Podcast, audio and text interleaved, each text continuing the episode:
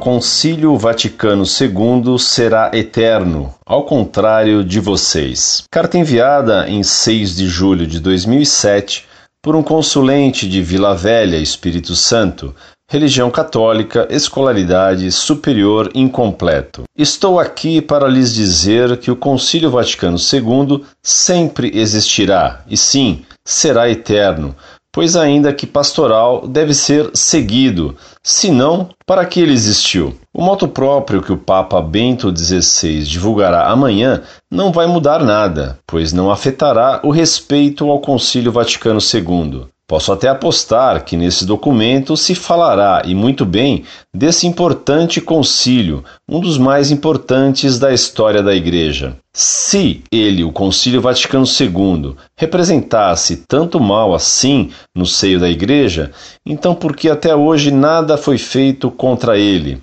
Tirando-se a fraternidade sacerdotal São Pio X. E de onde vocês tiram a ideia de que um concílio pastoral não deva ser tão respeitado e seguido quanto um infalível? Já li alguns textos e cartas de vocês, mas não vejo muito por esse lado, e tenho certeza que criticar tanto assim um concílio válido e, portanto, que deve ser aceito e respeitado, segue uma atitude de cisma que pode até começar amanhã mesmo, com a promulgação do documento papal. É aguardar para ver. E por caridade, deixem de culpar o Concílio Vaticano II por todos os males vindos do modernismo. Fiquem com Deus e que Santa Maria interceda por vocês.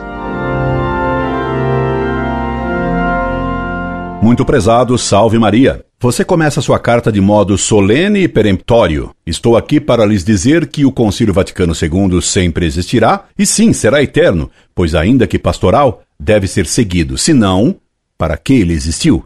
Pena que na frase você digita uma solene e peremptória bobagem, que o Concílio Vaticano II será eterno. Meu caro, só Deus é eterno. O Concílio Vaticano II é um fato histórico, que tendo ocorrido, está feito e nada nunca poderá mudá-lo. Tal qual não se pode mudar o assassinato de Abel, a Batalha de Waterloo e o casamento de Luís XVI com Maria Antonieta. Os fatos do passado não podem jamais ser mudados, mas isso não quer dizer que sejam eternos.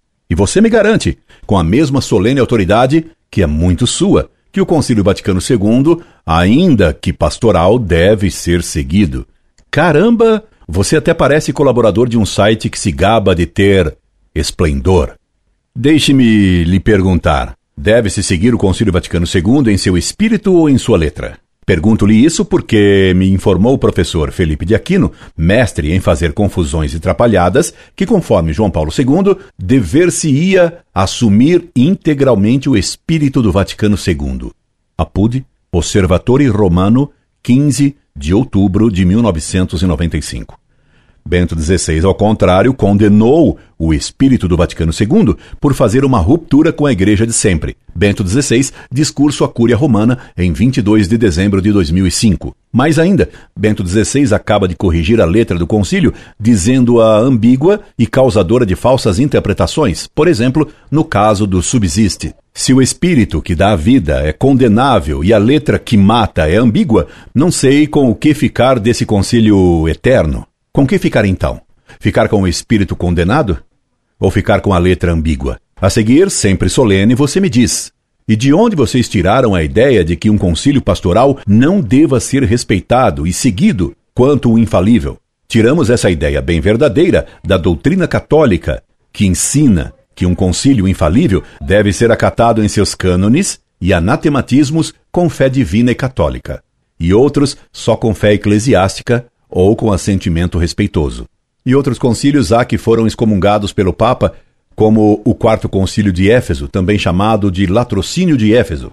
Concluímos que o Concílio Vaticano II não foi infalível em muitos documentos, inclusive a declaração final de Paulo VI ao encerrar o Vaticano II, quando ele disse que o concílio não ensinou dogmaticamente. Tiramos essa ideia também da seguinte declaração do cardeal Ratzinger aos bispos chilenos: a verdade é que o próprio concílio não definiu nenhum dogma e conscientemente quis expressar-se em um nível muito mais modesto, meramente como concílio pastoral. Entretanto, muitos o interpretam como se ele fosse o superdogma que tira a importância de todos os demais concílios.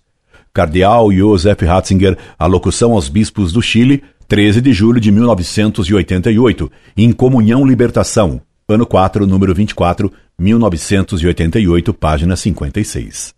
Você me adverte de uma sua dificuldade de ver. Já li alguns textos e cartas de vocês, mas não vejo muito por esse lado. Compreendi que você sabe ler, mas que não vê bem por esse lado. Finalmente, você nos faz um apelo. E por caridade, deixem de culpar o Concílio Vaticano II por todos os males vindos do modernismo.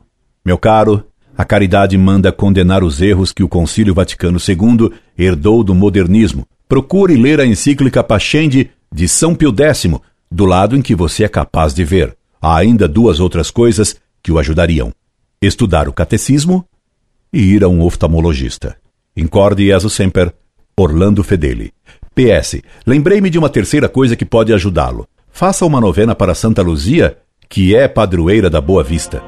Orlando Fedeli.